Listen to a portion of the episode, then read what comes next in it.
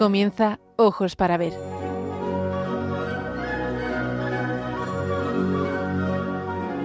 Dirigido por Andrés Jiménez con la participación de Miguel Ángel Irigaray y Santiago Arellano.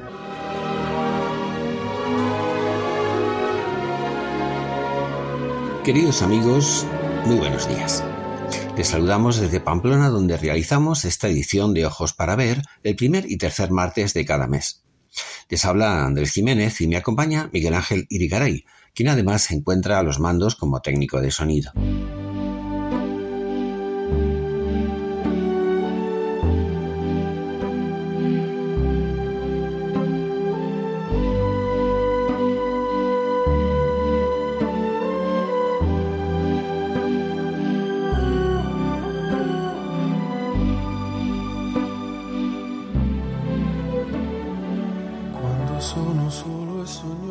31 de diciembre nos dejaba el Papa Benedicto XVI. Su muerte es ocasión para un recuerdo agradecido del que queremos dejar hoy constancia en nuestro programa para dedicarlo especialmente a su pensamiento y enseñanzas acerca de la belleza. Joseph Ratzinger, nacido en 1927 en Alemania, ya en su infancia descubrió la belleza y la verdad de la fe en Cristo gracias a su familia que siempre dio un claro testimonio de vida cristiana, de fe y de esperanza en tiempos muy difíciles en su patria. Muy influido en su pensamiento por Romano Guardini, sus referentes principales eran los Santos Padres y en particular San Agustín. Pronto fue llamado a impartir clases en diferentes universidades. El teólogo español Pedro Rodríguez recuerda una anécdota que nos revela la categoría intelectual del profesor Ratzinger. Dice así Pedro Rodríguez. Cuando yo pasé por la Universidad de Tubinga, él impartía el curso de Introducción al Cristianismo. Fue un curso tan impresionante que había pantallas en los pasillos para que la gente pudiera asistir. Más de mil estudiantes de todas las facultades, no solo de teología, asistieron a aquel curso. Profesor y después arzobispo, con San Juan Pablo II establecerá una espontánea relación de sintonía que llevará en 1981 a su nombramiento como prefecto de la Congregación de la Doctrina de la Fe. Accedió al papado en 2005 tras la muerte de San Juan Pablo II y en febrero de 2013 anunció su retirada, como es sabido. Era un hombre tranquilo, un humilde trabajador en la viña del Señor, como se definió al ser elegido papa.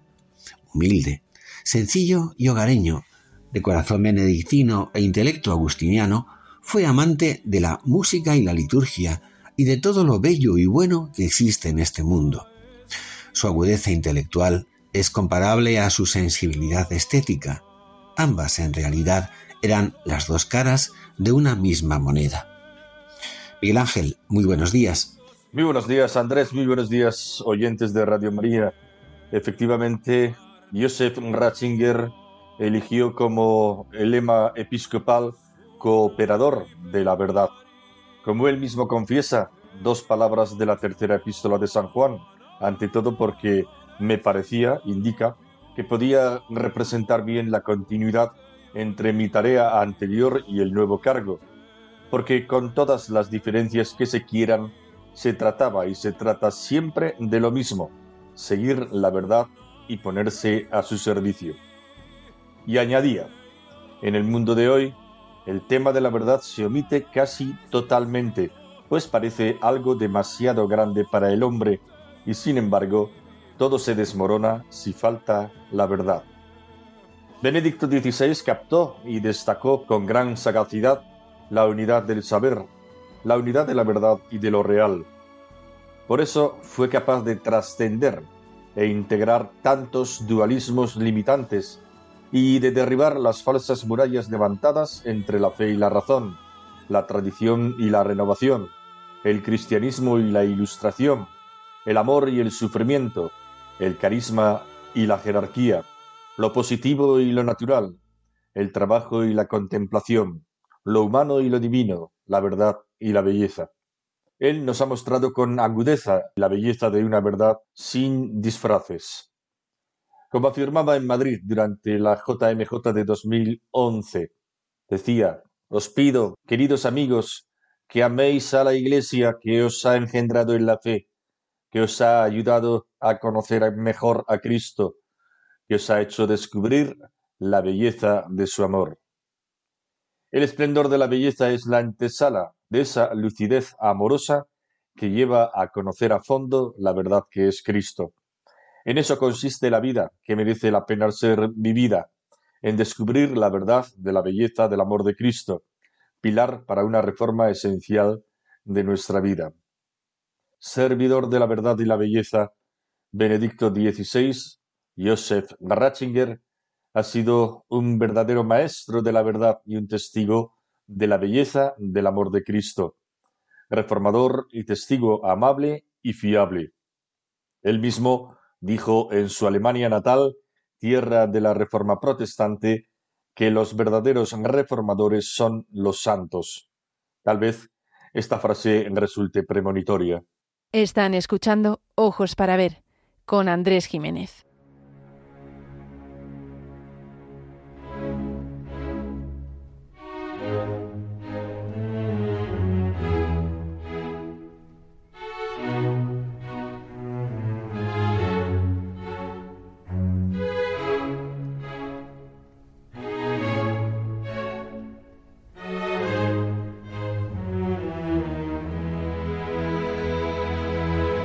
Ojos para ver, el don de la belleza.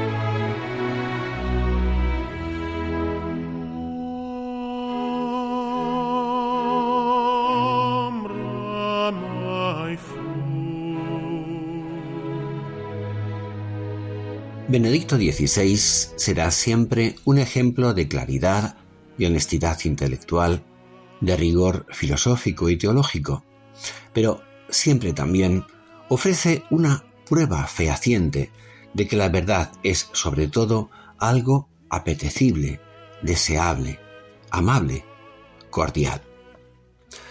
La verdad es bella y la belleza es el esplendor de la verdad se le ha llamado el Papa de la Razón, pero también ha sido el Papa del Amor, la Belleza y la Esperanza.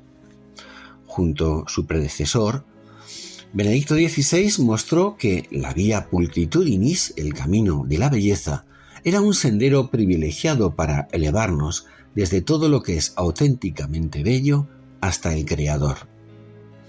Antes de acceder al papado, cobró gran importancia y difusión el extraordinario discurso que el cardenal Joseph Ratzinger pronunció en el meeting de Rimini el 21 de septiembre de 2002, organizado por el movimiento Comunión y Liberación, y cuyo título es La contemplación de la belleza.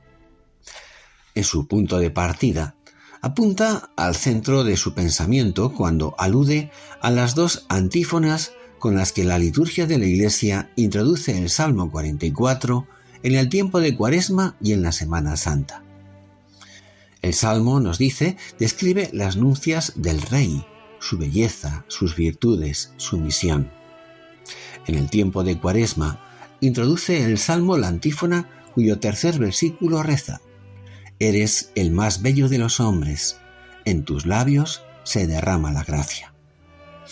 Y comenta el cardenal Ratzinger, reconoce a Cristo como el más bello de los hombres.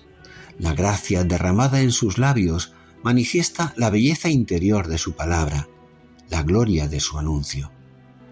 De este modo, no sólo la belleza exterior con la que aparece el Redentor es digna de ser glorificada, sino que en él, sobre todo, se encarna la belleza de la verdad, la belleza de Dios mismo, que nos atrae hacia sí y a la vez abre en nosotros la herida del amor, la santa pasión que nos hace caminar en la iglesia esposa y junto a ella al encuentro del amor que nos llama. La liturgia, sin embargo, nos depara una sorpresa. Prosigue el cardenal. Pero el miércoles de la Semana Santa, la Iglesia cambia la antífona y nos invita a leer el Salmo a la luz de Isaías. Sin figura, sin belleza, lo vimos sin aspecto atrayente, con el rostro desfigurado por el dolor. Isaías 53, versículo 2. ¿Cómo se concilian, dice el cardenal Ratzinger, estas dos afirmaciones? El más bello de los hombres es de aspecto tan miserable que ni se le quiere mirar.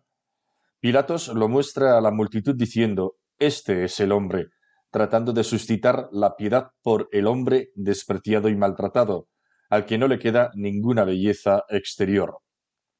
Y Ratzinger recuerda a su gran maestro San Agustín, quien destaca ya esta paradoja, advirtiendo que, en contraste con la doctrina de los griegos acerca de la belleza, habría que discutir y experimentar de nuevo lo que era la belleza y su significado.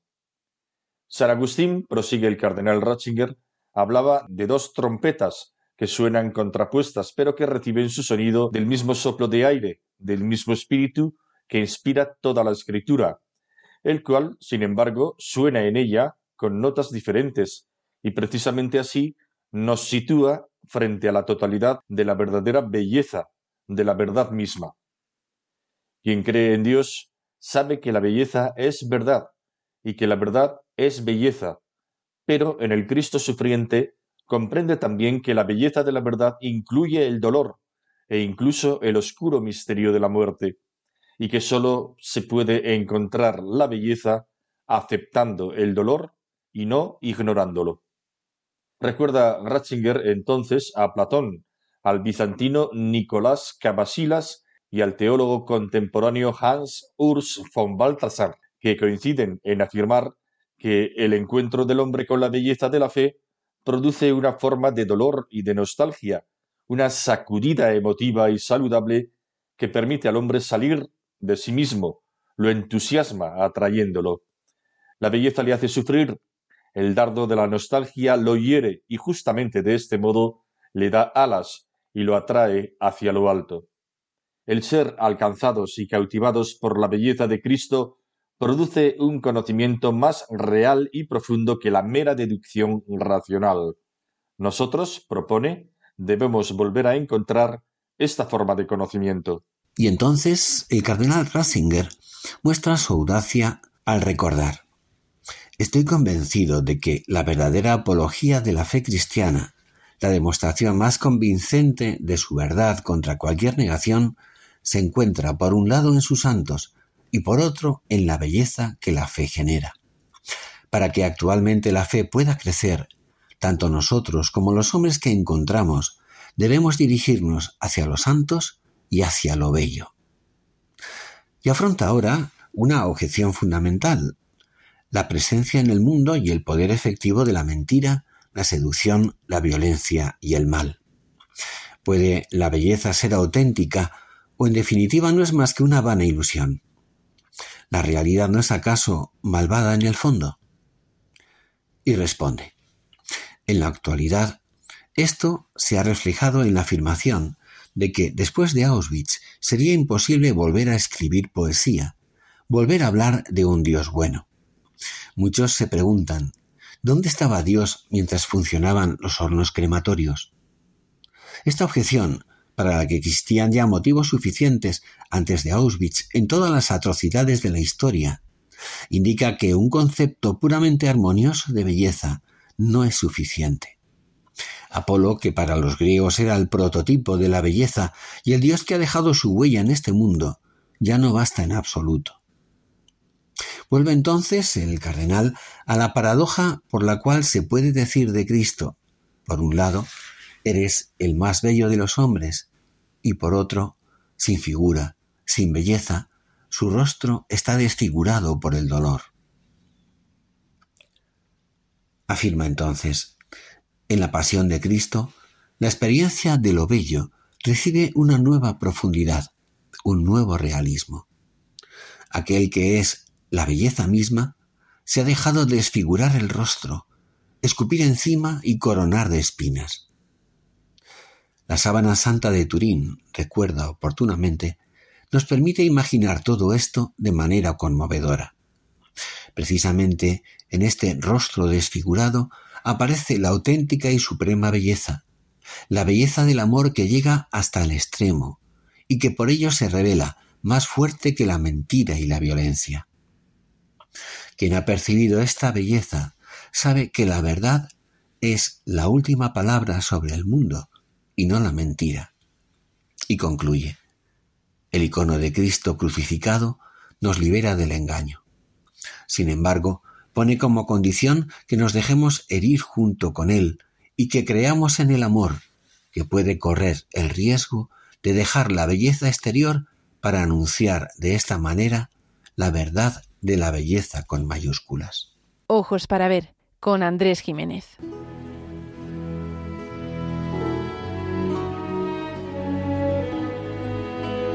Aprender a mirar. Ojos para ver. Radio María.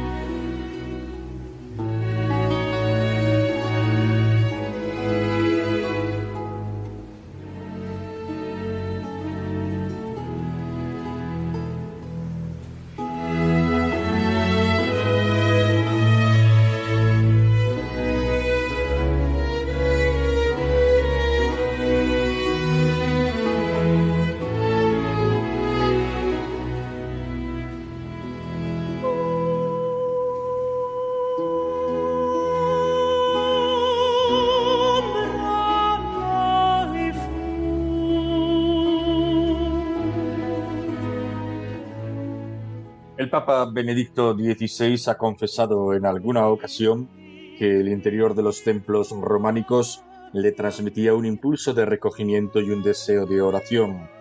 En las aristas del gótico podía ver esa verticalidad que nos transporta hacia el cielo y en la altura de las catedrales esa combinación paradójica entre nuestra pequeñez y las ansias de plenitud. La belleza se le manifestaba como una puerta abierta hacia el infinito, un modo de abrir la mente y el corazón hacia esa hermosura suprema que es Dios. Así como San Juan Pablo II era amante de la poesía y gran poeta él mismo, Benedicto XVI lo era de la música, experimentaba con ella la vibración eterna del corazón enamorado de Dios.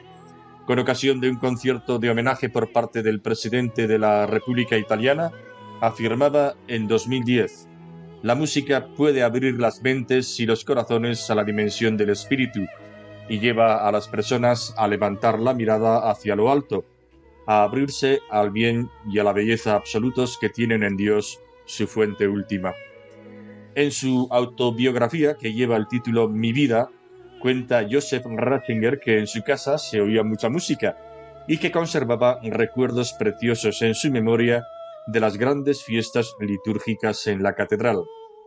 Al echar una mirada hacia mi vida pasada, contaba, doy gracias a Dios porque puso a mi lado la música casi como una compañera de viaje que siempre me ha dado consuelo y alegría. Así lo confesaba al final de un concierto ofrecido con motivo de su 80 cumpleaños en el Aula Pablo VI del Vaticano. Fue a la vez un músico él mismo notable, reputado pianista y conocedor de la música sacra y profana. En varias ocasiones el propio Joseph Ratzinger ha evocado un momento muy concreto que cuenta así. Sigue siendo una experiencia inolvidable para mí, decía, el concierto de Bach dirigido por Leonard Bernstein en Múnich tras la prematura muerte de Karl Richter. Estaba sentado al lado del obispo evangélico Hanselmann, cuando se apagó triunfalmente la última nota de una de las grandes cantatas del solista Thomas, nos miramos espontáneamente el uno al otro y con la misma espontaneidad dijimos Los que hayan escuchado esta música saben que la fe es verdadera. En esa música se percibía una fuerza extraordinaria de realidad con mayúscula presente, que suscitaba no mediante deducciones, sino a través del impacto del corazón, la evidencia de que aquello no podía surgir de la nada, solo podía nacer gracias a la fuerza de la verdad que se actualiza en la inspiración del compositor. La belleza, ha afirmado el Papa Benedicto XVI, es la gran necesidad del ser humano y la verdad, la raíz de la que brota lo mejor de nuestras vidas. Verdad y belleza son el fruto del amor que Dios nos tiene. Ambas nos descubren el sentido de la vida, nos muestran la evidencia del misterio del amor. Las dos ponen ante nuestra mirada no sólo la inmensidad del infinito, sino, sobre todo, la cercanía de un Dios que jamás nos abandona. Un Dios que es logos y que también es amor, que nos conoce y que no puede ni quiere dejar de amar. Sin embargo, si miramos a nuestro alrededor, observaremos que determinadas manifestaciones artísticas se alejan diametralmente de la belleza que es el esplendor de lo real. A menudo, bajo capa de apariencias atrayentes pero corruptoras, se nos ofrecen propuestas presuntamente artísticas que atentan contra las aspiraciones más nobles del corazón humano. En el citado discurso de Rimini, el cardenal Ratzinger no dejó de afrontar esta forma de seducción que pugna contra la aspiración del hombre a la belleza suprema y sugiere que nada en nuestra vida tiene sentido verdadero. Afirmaba entonces lo siguiente. La mentira emplea también otra estardajema, la belleza falaz, falsa, que ciega y no hace salir al hombre de sí mismo para abrirlo al éxtasis de elevarse a las alturas, sino que lo aprisiona totalmente y lo encierra en sí mismo. Es una belleza que no despierta la nostalgia por lo indecible, la disponibilidad al ofrecimiento, al abandono de uno mismo, sino que provoca el ansia, la voluntad de poder, de posesión y de mero placer es el tipo de experiencia de la belleza al que alude el Génesis en el relato del pecado original. Eva vio que el fruto del árbol era bello, bueno para comer y agradable a la vista. La belleza, tal como la experimenta Eva, despierta en ella el deseo de posesión y la repliega sobre sí misma. ¿Quién no reconocería, por ejemplo, en la publicidad, añade el entonces cardenal Ratzinger, esas imágenes que con habilidad extrema están hechas para atentar irresistiblemente al hombre, a fin de que se apropie de todo y busque la satisfacción inmediata en lugar de abrirse a algo más grande, distinto de sí. En otra ocasión se refirió también a este tipo de arte que asume el rostro de la obscenidad, de la transgresión o de la provocación, y seguía constatando que con demasiada frecuencia la belleza de la que se hace propaganda es ilusoria y falaz, superficial y cegadora hasta el aturdimiento. Y en lugar de sacar a los hombres de sí y abrirles horizontes de verdadera libertad, empujándoles hacia lo alto, los encarcela en sí mismos y los hace ser todavía más esclavos, quitándoles la esperanza y la alegría. El arte es camino para el ser humano, pero en él podemos decir, se pueden producir también manifestaciones engañosas que pueden desviarle de su vocación al infinito. Por eso, es preciso que los artistas respondan con entusiasmo y fortaleza a su primigenia vocación a la belleza. Es preciso destacar la profunda sintonía que existe entre estas claves del pensamiento del cardenal Ratzinger con el de San Juan Pablo II. Este último, en su carta a los artistas, les invitaba a abrirse a una fuente de inspiración que estimule su creatividad. Esta inspiración, les decía, la recibe el artista a través de una iluminación interior que moviliza las energías de la mente y el corazón cuando se compromete incondicionalmente con el bien y con lo bello y hace de algún modo la experiencia del absoluto. Les deseaba Juan Pablo II así que su trabajo contribuya a la consolidación de una auténtica belleza que casi como un destello del Espíritu de Dios transfigure la materia, abriendo las almas al sentido de lo eterno. Es tiempo hoy en día de confusión en lo estético. Parece que se ha perdido el sentido de la belleza por la deriva cultural, más bien anticultural presente, pero la profunda necesidad del corazón humano abierto a una esperanza de belleza definitiva que colme su capacidad de amor y de esperanza o trascendencia reclama la revitalización del arte cristiano. La tarea no es fácil. Así lo recordaba Benedicto XVI en Rimini.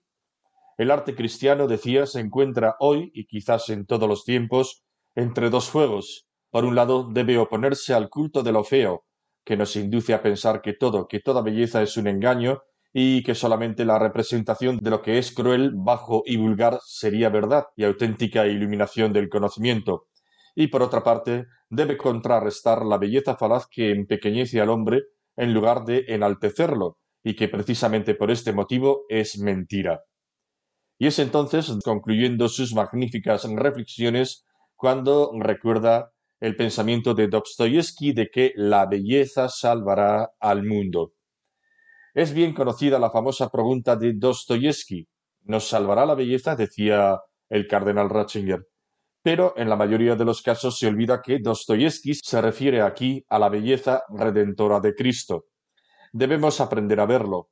Si no lo conocemos simplemente de palabra, sino que nos traspasa el dardo de su belleza paradójica, entonces empezamos a conocerlo de verdad, y no sólo de oídas. Entonces habremos encontrado la belleza de la verdad, de la verdad redentora. Nada puede acercarnos más a la belleza, continuaba el cardenal Ratzinger, que es Cristo mismo, que el mundo de belleza que la fe ha creado, y la luz que resplandece en el rostro de los santos, mediante la cual se vuelve visible su propia luz. En conclusión, decimos nosotros, podemos afirmar la doble dirección ofrecida por el Papa Benedicto a sus reflexiones acerca de la belleza.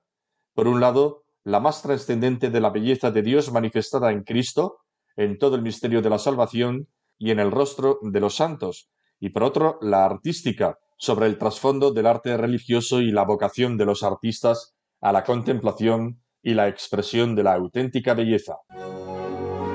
Están escuchando Ojos para Ver con Andrés Jiménez.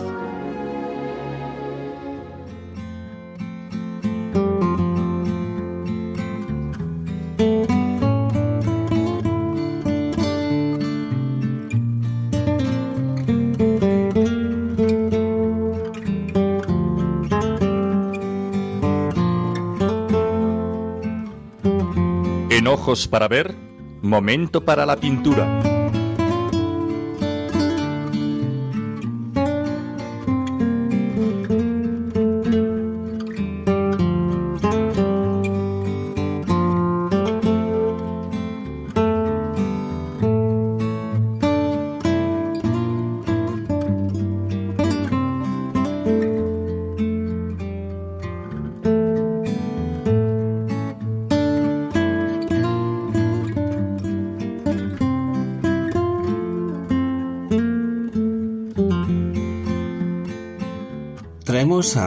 Consideración el icono conocido con el nombre de la Trinidad de Rublev, que actualmente se encuentra en la Galería Tetriakov de Moscú.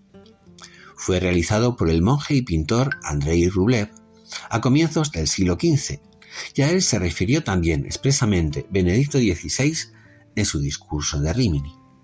Se refería el cardenal en esa ocasión a que la razón científica, los fríos argumentos, muchas veces no tocan el corazón ni manifiestan la hondura de lo real a nuestro entendimiento. Sin embargo, el encuentro con la belleza, afirmaba, puede ser el dardo que alcanza el alma e hiriéndola le abre los ojos. Hasta el punto de que entonces el alma descubre claves de interpretación y valoración de la realidad que amplían nuestra mente y nos hacen descubrir la verdad profunda y luminosamente y se preguntaba, ¿no resulta esto evidente cuando nos dejamos conmover por el icono de la Trinidad de Rublev? Y explicaba a continuación que en la contemplación de los iconos, el encuentro con la belleza produce un impacto sanador, una transformación del alma, porque no estamos ante la mera percepción visual de una imagen.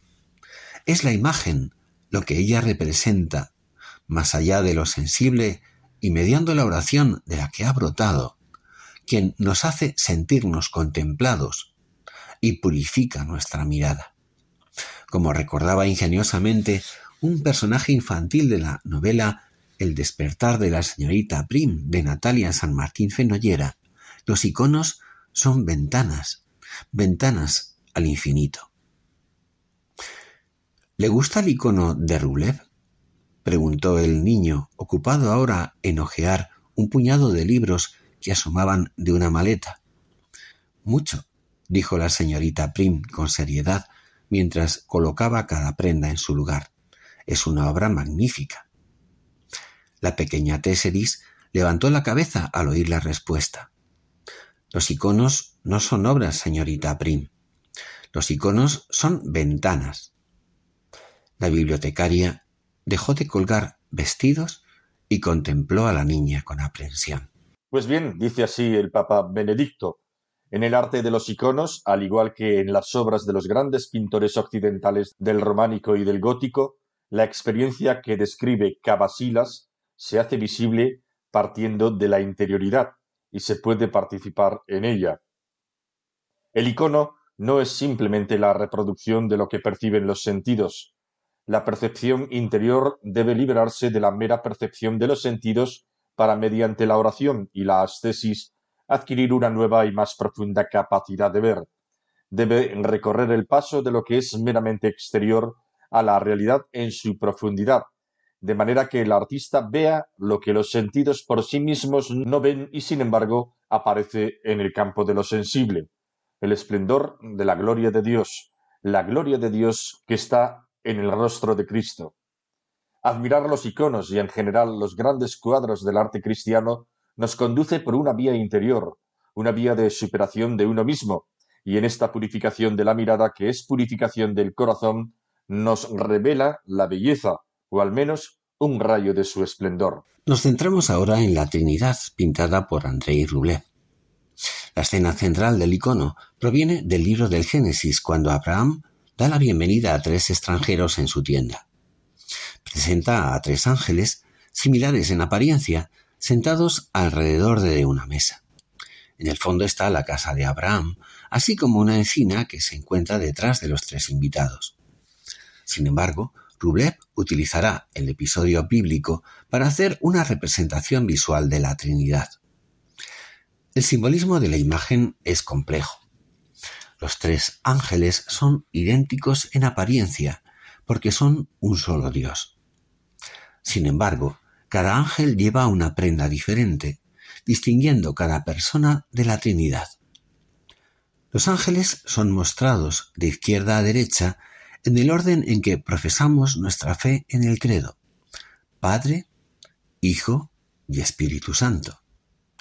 El primer ángel lleva una túnica azul en el interior que simboliza la naturaleza divina de Dios y una prenda púrpura exterior apuntando a la realeza del Padre. El segundo ángel es el más familiar, ya que lleva la ropa típicamente usada por Jesús en la iconografía tradicional. El color carmesí simboliza la humanidad de Cristo, mientras que el azul es indicativo de su divinidad. Encina detrás del ángel nos recuerda el árbol del jardín del Edén, así como la cruz sobre la cual Cristo salvó al mundo del pecado de Adán. El tercer ángel lleva una túnica azul, expresión de la divinidad, y un manto verde. El color verde apunta hacia la tierra y la misión de renovación del Espíritu Santo. El verde es también el color litúrgico usado en Pentecostés en la tradición ortodoxa y bizantina.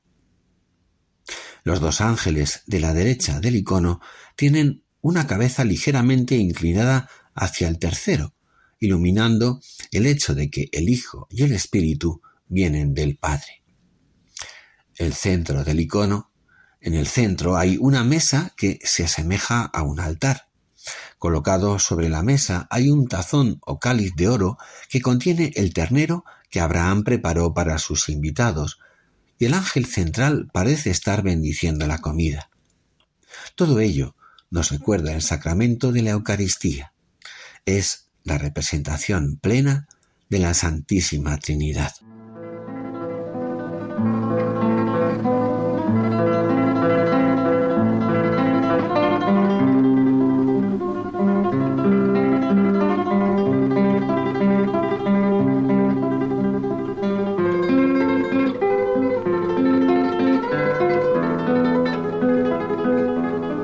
Momento para la poesía. Ojos para ver. Radio María.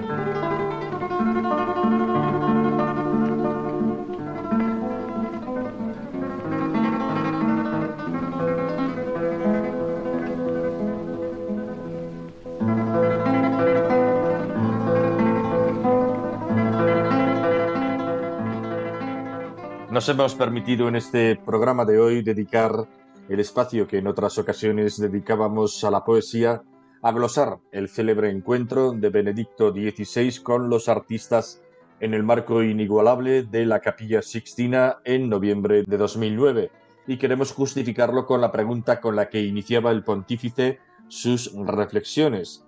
Decía así, el mundo en que vivimos corre el riesgo de cambiar su rostro a causa de la acción no siempre sensata del hombre, que en lugar de cultivar su belleza, explota sin conciencia los recursos del planeta en beneficio de pocos y a menudo daña sus maravillas naturales. ¿Qué puede volver a dar entusiasmo y confianza? ¿Qué puede alentar al espíritu humano a encontrar de nuevo el camino, a levantar la mirada hacia el horizonte, a soñar con una vida digna de su vocación sino la belleza? Y prosigue Benedicto XVI con una clarificadora observación. Vosotros, queridos artistas, sabéis bien que la experiencia de la belleza, de la belleza auténtica, no efímera ni superficial, no es algo accesorio o secundario en la búsqueda del sentido y de la felicidad, porque esa experiencia no aleja de la realidad, sino al contrario, lleva a una confrontación abierta con la vida diaria para liberarla de la oscuridad y transfigurarla a fin de hacerla luminosa y bella. Tras recordar el ya mencionado pasaje de Platón en su obra Fedón, en la que compara el encuentro con la belleza en este mundo con un dardo que hiere al hombre, lo despierta y le vuelve a abrir los ojos del corazón y de la mente impulsándolo hacia lo alto, afirma que la belleza nos impresiona y así nos recuerda nuestro destino último, nos da esperanza y valentía para vivir. Frente a la belleza seductora y falaz presente en un arte transgresor y obsceno a la que ya nos hemos referido, la belleza auténtica, en cambio, abre el corazón humano a la nostalgia, al deseo profundo de conocer, de amar, de ir más allá. Escuchemos sus palabras. Si aceptamos que la belleza nos toque íntimamente, nos hiera, nos abra los ojos, redescubrimos la alegría de la visión, de la capacidad de captar el sentido profundo. Percibimos una llamada al misterio. La belleza, desde la que se manifiesta en el cosmos y en la naturaleza, hasta la que se expresa mediante las creaciones artísticas, precisamente por abrir y ensanchar los horizontes de la conciencia humana, de remitirla más allá de sí misma, de hacer que se asome a la inmensidad del infinito, puede convertirse en un camino hacia lo trascendente, hacia el misterio último, hacia Dios. El arte en todas sus expresiones, cuando se confronta con los grandes interrogantes de la existencia, con los temas fundamentales de los que deriva el sentido de la vida, puede asumir un valor religioso y transformarse en un camino de profunda reflexión interior y de espiritualidad. A este propósito se habla de una via pulcritudinis, un camino de la belleza, que constituye al mismo tiempo un recorrido artístico, estético y un itinerario de fe, de búsqueda teológica. El camino de la belleza nos lleva a reconocer el todo en el fragmento, el infinito en lo finito, a Dios en la historia de la humanidad. Simón Bailey, termina diciendo, escribía al respecto. En todo lo que suscita en nosotros el sentimiento puro y auténtico de la belleza, está realmente la presencia de Dios. Existe casi una especie de encarnación de Dios en el mundo cuyo signo es la belleza. Lo bello es la prueba experimental de que la encarnación es posible. Por esto, todo arte de primer orden es, por su esencia, religioso. La afirmación de Hermann Hesse es todavía más drástica. Arte significa, dentro de cada cosa, mostrar a Dios.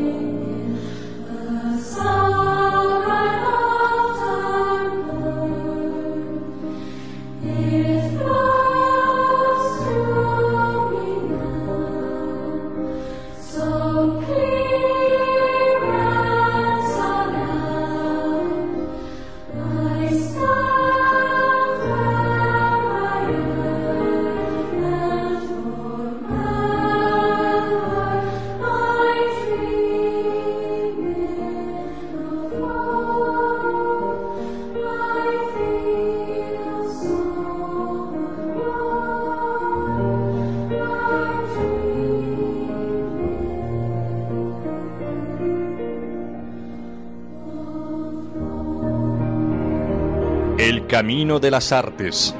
Ojos para ver.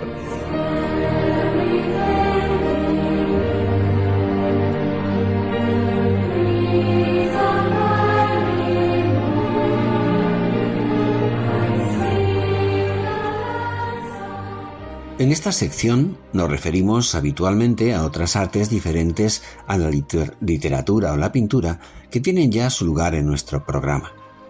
Hoy, con ocasión de las enseñanzas de Benedicto XVI acerca de la belleza, nos vamos a referir, sin embargo, a una obra arquitectónica que nos es muy cercana por muchos motivos, la Sagrada Familia de Barcelona, obra de Antonio Gaudí.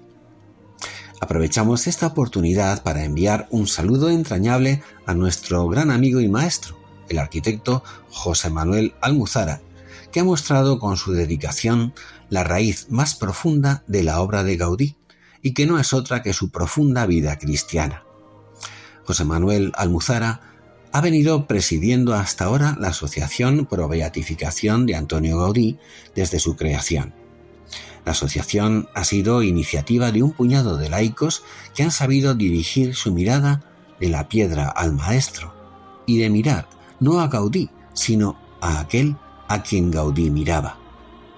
Con su labor infatigable ha conseguido remover conciencias llevando este testimonio de santidad laical en nuestros días a todo el mundo en el momento de ceder el testigo a otras instancias eclesiales y con la confianza de ver pronto a Antonio Gaudí en los altares, vaya hacia José Manuel Almuzara y sus compañeros en la asociación nuestro reconocimiento y homenaje. Como es sabido, Benedicto XVI viajó a Barcelona en noviembre de 2010 para consagrar la basílica. Recordaremos dos momentos a este respecto. Por un lado, las palabras que ofreció el pontífice en la rueda de prensa realizada en el avión y las de su homilía en el templo barcelonés, al que no dudó en referirse con el término de catedral, utilizado también por el propio Gaudí. En sus palabras, mostrando como un ejemplo privilegiado de su pensamiento el templo que todos contemplamos se ofrece una magnífica reflexión acerca de la importancia de la belleza en la vida de la Iglesia y de todo ser humano. Decía así en el avión, esta catedral es un signo precisamente para nuestro tiempo. En la visión de Gaudí percibo sobre todo tres elementos. El primero es la síntesis entre continuidad y novedad, tradición y creatividad. Gaudí tuvo la valentía de insertarse en la gran tradición de las catedrales, de atreverse en su siglo con una visión totalmente nueva. Presenta esta catedral como lugar del encuentro entre Dios y el hombre en una gran solemnidad. Tiene la valentía de estar en la tradición, pero con una creatividad nueva, que renueva la tradición, y demuestra así la unidad y el progreso de la historia. Es algo hermoso. En segundo lugar, Gaudí buscaba este trinomio, libro de la naturaleza, libro de la escritura, libro de la liturgia. Y esta síntesis es precisamente hoy de gran importancia. En la liturgia la escritura se hace presente, se convierte en realidad hoy. No es una escritura de hace dos mil años, sino que es celebrada, realizada. En la celebración de la escritura habla la creación y encuentra su verdadera respuesta en la luz de Dios, que es servir de adoración a Él. Finalmente hay un tercer punto, esta catedral nació por una devoción típica del siglo XIX, San José, la Sagrada Familia de Nazaret, el misterio de Nazaret. Pero esta devoción de ayer es de grandísima actualidad, porque el problema de la familia es el gran tema de hoy, diciendo que Dios mismo se hizo hijo en la familia y nos llama a edificar y vivir la familia. A otra pregunta responde. Sabéis que yo insisto mucho en la relación entre fe y razón en que la fe cristiana sólo encuentra su identidad en la apertura a la razón y que la razón se realiza si trasciende hacia la fe. Pero del mismo modo, es importante la relación entre fe y arte, porque la verdad, fin y vida de la razón, se expresa en la belleza y se autorrealiza en la belleza. Se encuentra como verdad. Y donde está la verdad, debe nacer la belleza. La relación entre verdad y belleza es inseparable y por eso tenemos necesidad de la belleza. En la Iglesia, la expresión de la salvación de Dios ha tenido lugar en las imágenes, en el arte, la pintura, el canto y luego también en la arquitectura. Todo esto es constitutivo para la Iglesia. El gran tesoro del arte, la música, la arquitectura, la pintura, ha nacido de la fe en la Iglesia.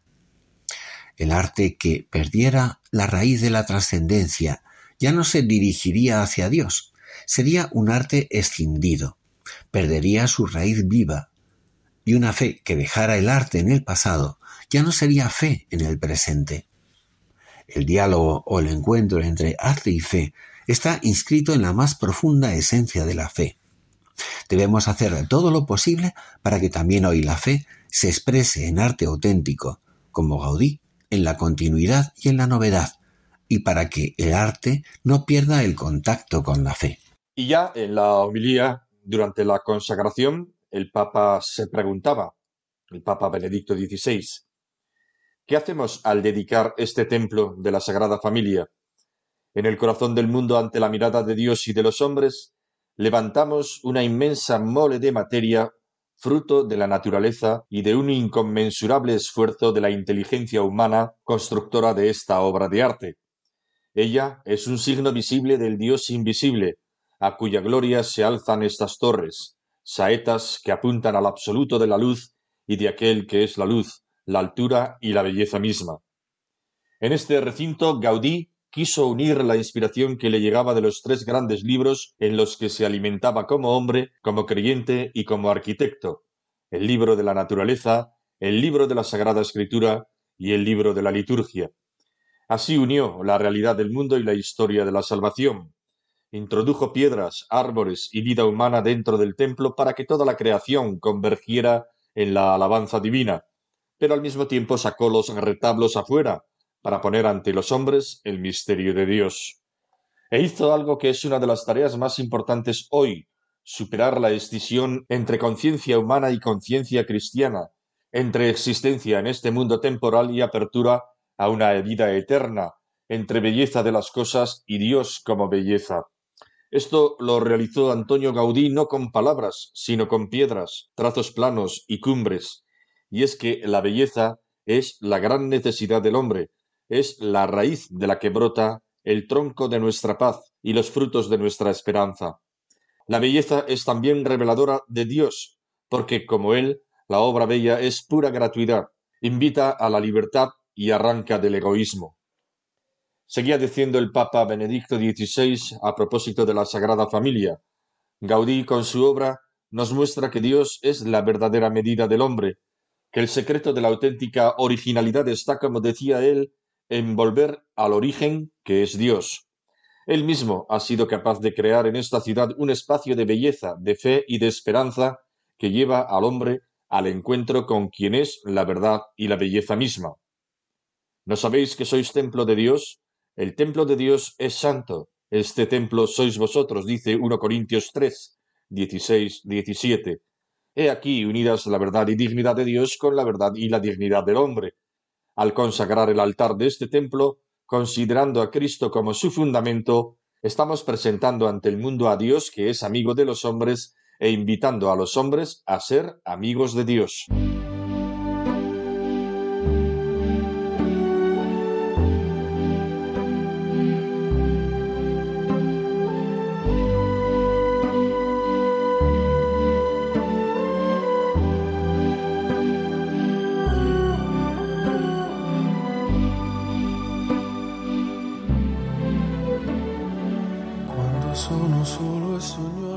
Queridos amigos, concluimos ya. Hoy nos hemos acercado a la figura del Papa Benedicto XVI y a su enseñanza acerca de la belleza. La belleza es la gran necesidad del hombre. Es la raíz de la que brota el tronco de nuestra paz y los frutos de nuestra esperanza. De su mano nos hemos asomado también a dos maravillas, el icono de la Trinidad de Rublev y el templo de la Sagrada Familia de Antonio Gaudí, en las que hemos visto plasmada directamente tan rica enseñanza. La luce che ha incontrato per strada Con te partirò. Paesi Y les recordamos que pueden disponer del contenido de este programa para volver a escucharlo o para descargarlo y difundirlo entrando en la página web de Radio María en la sección de podcast buscando nuestro programa Ojos para Ver en la fecha de hoy, 17 de enero de 2023.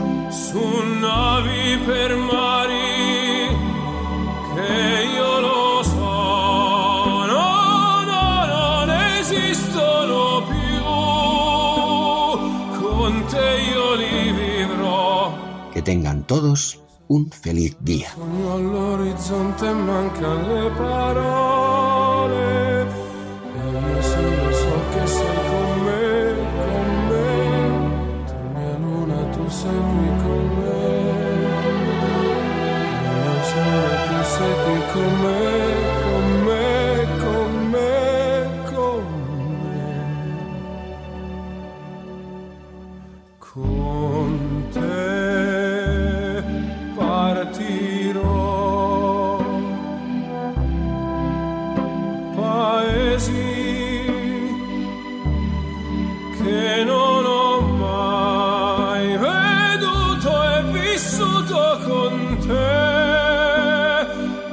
Adesso sì vivrò con te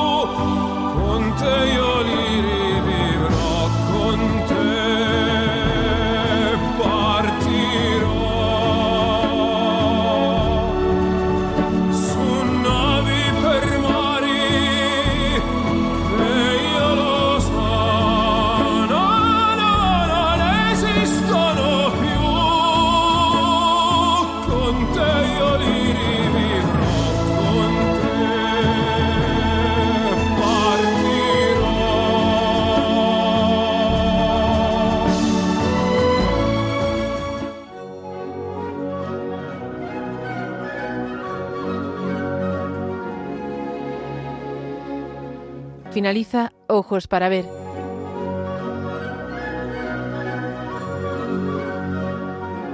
Un programa dirigido por Andrés Jiménez con la participación de Miguel Ángel Irigaray y Santiago Arellano.